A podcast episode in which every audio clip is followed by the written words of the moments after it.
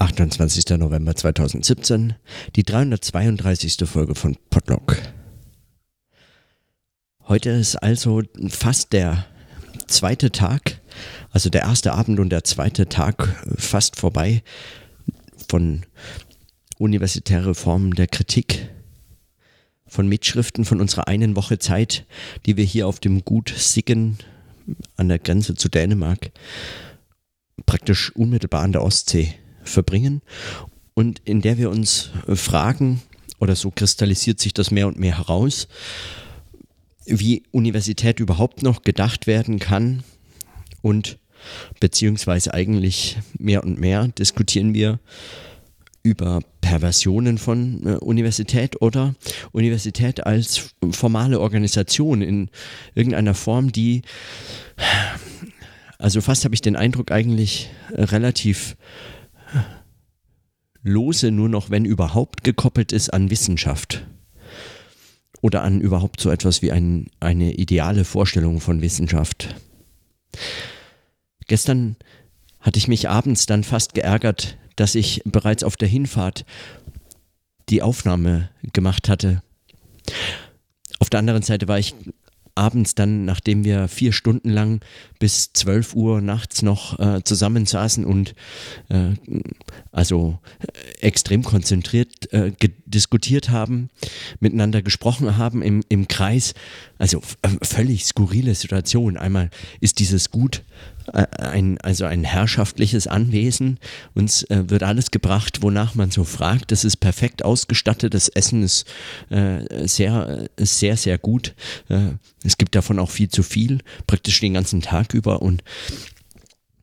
und man sitzt dann so im Kaminzimmer bei, bei tatsächlich brennendem Kamin und, und, und spricht so in, in tiefe Sessel äh, gesunken über die Zukunft der Universität. Also überholter und absurder kann diese Situation eigentlich gar nicht sein. Und das nicht mitzubeobachten, kann ich mir gar nicht vorstellen, dass das funktioniert. Und wir sitzen da so, äh, einige Studierende, einige Mitarbeiterinnen, Mitarbeiter und dann äh, auch ein paar Professoren, Professoren äh, und, und sprechen über die Universität und Formen der Kritik in einer Form, also an einem Ort und in einem Zusammenhang, der damit schon nichts mehr oder nur noch quasi in seiner, äh, in seiner äh,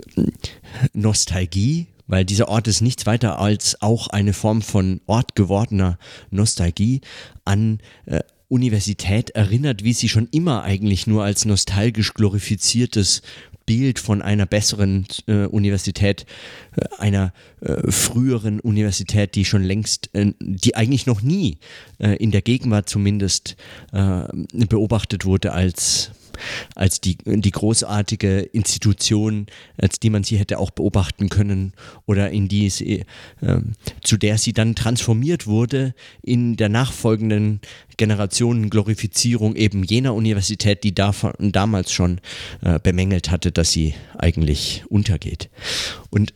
so ist dieses Setting nicht ganz unerheblich für die Gespräche, die wir führen. Und trotzdem äh, kommt ein Gespräch zustande, das sich relativ offen mit dem mit den Positionen der anderen Teilnehmerinnen und Teilnehmer beschäftigt, die wir uns hier zusammengefunden haben und, und wirklich auch mit einer Offenheit, die sozusagen eine, eine, ein, eine Lernbereitschaft kommuniziert. Und die Positionen werden verhandelt und gegenübergestellt und nebeneinander und man wechselt die Themen und man kommt von einem zum anderen Stefan hat das äh, auch in seinem Sozialtheoristenbeitrag zu dieser einen Woche Zeit heute eigentlich ganz äh, schön beschrieben. Man kommt von einem zum anderen, aber äh, so recht hat sich, würde ich sagen, noch, noch nicht zumindest die Form gefunden, in der man so darüber nachdenkt. Nach dem heutigen Tag dann hatte ich eigentlich den Eindruck, wenn wir das eine Woche lang durchziehen, dann ist diese Universität abgeschafft. Dann hat sie auch eigentlich nichts mehr mit oder dann muss sie auch nichts mehr zu tun haben mit Wissenschaft oder mit Wahrheitsfindung oder so, sondern dann ist sie wirklich eine formale äh, Organisation, vollkommen durchregiert, als Universität gar nicht mehr gebunden an irgendwelche Ideale oder, oder Selbstbeschreibungen, die über eine, über einfach die Funktionsweisen formaler Organisation hinausgeht, was natürlich auch mit äh, sozusagen systemtheoretischen Beschreibungen dieser Zusammenhänge äh, zu tun haben kann, also dass die sehr prominent sind hier und auch diskutiert werden können, weil sie äh, viele verstehen. Äh, darüber hinaus äh, mag das aber tatsächlich auf etwas hinweisen, nämlich auf die, ähm, so ein, ein Niedergang der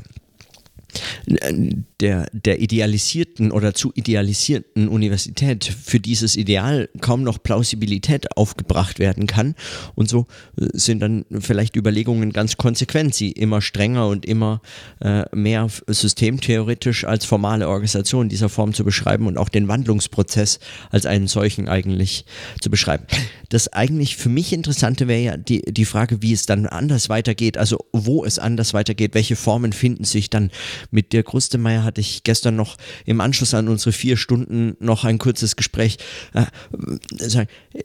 es ist dann schwer oder so zumindest der geteilte Eindruck der jeweils einzeln vor sich hinarbeitenden. Es ist schwer. Formen und Menschen zu finden, mit denen zusammenzuarbeiten, anders als innerhalb formaler Organisationen, anders als innerhalb universitärer Kontexte, die das schon nicht mehr sind, vielleicht noch niemals waren, was sie äh, in, in, ihrem glorifiziert idealisierten äh, Bild äh, gewesen zu sein, äh, sich selbst beschreiben oder so, sich selbst zuschreiben. Es ist schwer, solche Menschen zu finden und Orte zu finden und diese Form auch äh, sagen gegen die oder nicht gegen, aber zumindest gegen die Arbeitskontexte oder die, die Notwendigkeiten, die Bestimmungen, strukturellen Zwänge oder so äh, äh, äh, zu entwickeln, weil es dafür keinen Ort gibt, auch wenn der Ort selbst, an dem man arbeitet oder in dessen ähm, Kontext man äh, seinen Lebensunterhalt zum Beispiel verdient, wenn überhaupt das eine kluge Idee ist, das äh, bleibt ja noch offen oder wäre, äh, also oder ist äh, zumindest offen in unserer Diskussion, in unseren Gesprächen. Ich würde sagen, da ist keiner so recht entschieden. wenn man schon in diesen Kontexten seinen Lebensunterhalt verdient, dann ist es besonders schwer, diese, diese anderen Arbeitsformen und Zusammenarbeitsmöglichkeiten zu entwickeln. Das vielleicht auch, weil Denken in solchen Kontexten, in solchen noch zu entwickelnden Arbeitszusammenhängen etwas erfordern mag, was in formalen Organisationen in der Form äh, vermutlich wenn man es jetzt als soziale Strukturen oder so beschreiben wollte, eher parasitär sich entwickelt, ähm, wenn überhaupt innerhalb dieser überhaupt gedacht werden kann oder zumindest ähm, ja, wie auch immer. Also es mag vielleicht etwas erfordern, was man Freundschaft nennen kann. Und zwar Freundschaft, die verstanden werden muss als eine Gesprächsbereitschaft oder verstanden werden kann als eine Gesprächsbereitschaft, dem anderen ein anderer zu sein, ein, ein, ein Gegenüber zu sein, der gerade für Widersprüche und gerade sich der Kritik des anderen und seinen, seinen äh, Relevanzsetzungen oder seinen Interessen und seinen Fragen stellen, dieses zum Teil übernehmen können, zumindest versuchsweise, zumindest temporär und, äh, und selbst bei Widersprüchen oder gerade für Widersprüche nicht das Gespräch dann abzubrechen oder äh, auf, ein, auf einen anderen Zusammenhang zu wechseln, äh, indem man dann ein anderes Gespräch zu seinem Thema oder so führen könnte, sondern auch und zugleich quasi sich so in dieser Reibung ähm, der, der freundschaftlichen Beziehung des Zusammendenkens als ein Gespräch als eine Geschichte von Gesprächen verstehend. Ich hatte dazu schon einige Male äh, gesprochen. Ich erinnere mich noch äh, und auch als ich äh, in Berlin war äh, und ähm, die Gelegenheit hatte, die Ausstellung zu Benjamin und Brecht in der Akademie der Künste zu besuchen, dass auch da dieses Thema der Freundschaft, dass derjenigen, die zusammen denken und füreinander eigentlich letztlich die größten Widersacher oder stärksten Kritiker waren, an denen man sich so immer gegenseitig hat reiben können und mit deren Positionen oder so man gar nicht immer einverstanden sein musste, aber für den anderen man dann doch ein, ein solches Gesprächsgegenüber war, war was überhaupt ein solches Denken im Sprechen oder bei Avanesian heißt es dann ein Schreiben zu zweit, also auch wiederum eine solche Vermittlungssituation ähm, sich schaffen könnte, einen Raum des Denkens schaffen könnte, der außerhalb, und zwar explizit außerhalb, weil letztlich nicht organisierbar, das ist ja wohl, äh, würde ich sagen, mindestens auch ein Kriterium von Freundschaften, nicht organisierbar, äh, äh, außerhalb von Universitäten stattfinden muss und ein, äh, zugleich so eine Struktur schafft, die die formale Universität zu unterlaufen vermag, als formale Organisation zu unterlaufen vermag. Etwas, das sich so einfach nicht einfügt, aber dann doch dem Denken möglicherweise in seinen, äh, sagen, unter heutigen Bedingungen angemessen ist. Und inwiefern Medienwechsel hier eine Bedeutung hat, das wage ich nicht zu spekulieren, oder zumindest nicht jetzt. Es stellt zumindest für formale Organisationen und für Universität als Organisation nochmal eine andere Herausforderung dar. Aber man kann sagen, äh, und das war mein, mein Beitrag heute zu, zu, dem, zu den Gesprächen heute Morgen, äh, also man kann das in Form einer Minimageria eigentlich denken als ein, ein, äh, eine minimale Widerstandspraxis, die die sagen außerhalb, die so Nebenschauplätze, die sagen aus einer äh, unbeobachteten Nische oder in einem solchen Schattendasein. Der Grustemeier hat das Schattenuniversität genannt, also in Lesezirkeln, in, in Gesprächskreisen und so fort, die es schon immer gab, aber die möglicherweise unter heutigen Bedingungen oder den Bedingungen, unter denen Universität heute sich verändert oder so, äh, nochmal eine andere Bedeutung bekommt, als sie die hatte oder als sie die schon immer hatten. Ja, also mag sein, dass es die gleiche Bedeutung ist oder anders, aber ähm, aber es, äh, es kann auch sein, dass sich darin eigentlich etwas, äh, sagen, dass sich da ein, ein äh, dass ich dahin und nicht so, so, sehr nur in die Kunst oder in Kunstdiskurse oder, oder äh, so ähnliches Theorie und Denken äh, äh flüchtet, nicht flüchtet, nicht verloren geht, sondern das eben zu entwickeln sucht als ein, als ein Zusammenhang.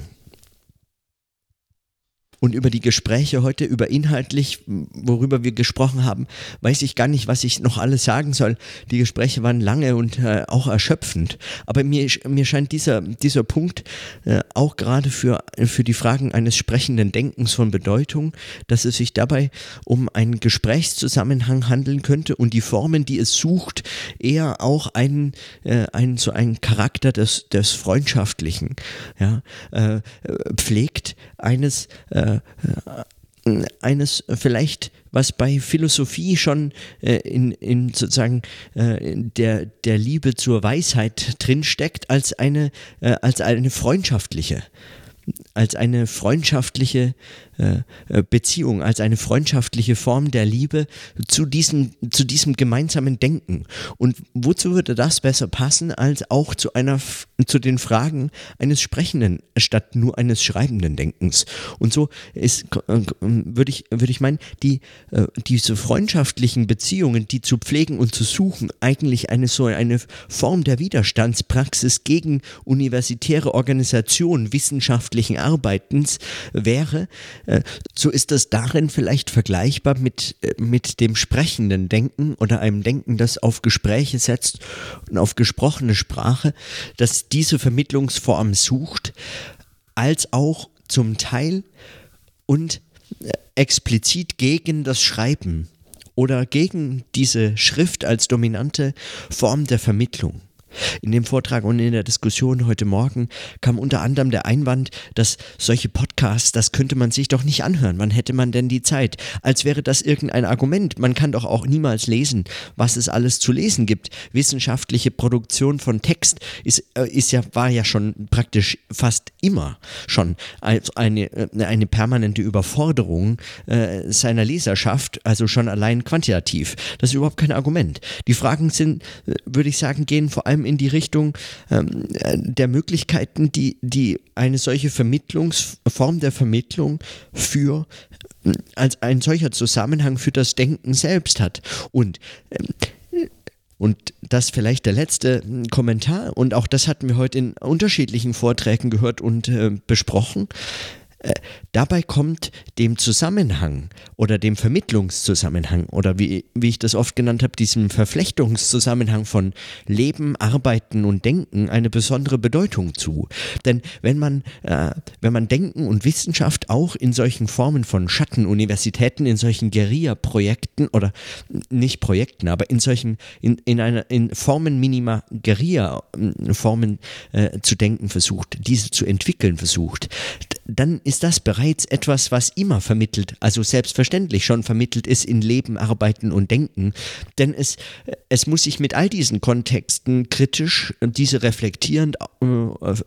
und selbst wieder vermittelnd äh, auseinandersetzen. Dagegen oder darin oder damit wird sich das entwickeln und in dieser Widersprüchlichkeit der sonst auch anders, auch in Organisationen, auch in der Universität selbst immer schon vermittelten Kontexte von Arbeiten, Leben und Denken oder Arbeiten, Leben und Wissenschaft und so in Form von äh, äh Leben und Arbeiten äh, in und mit Organisationen und der Systemreferenz der Wissenschaft oder dergleichen, also wie auch immer man das beschreiben möchte, dass also, äh, dass man sich äh,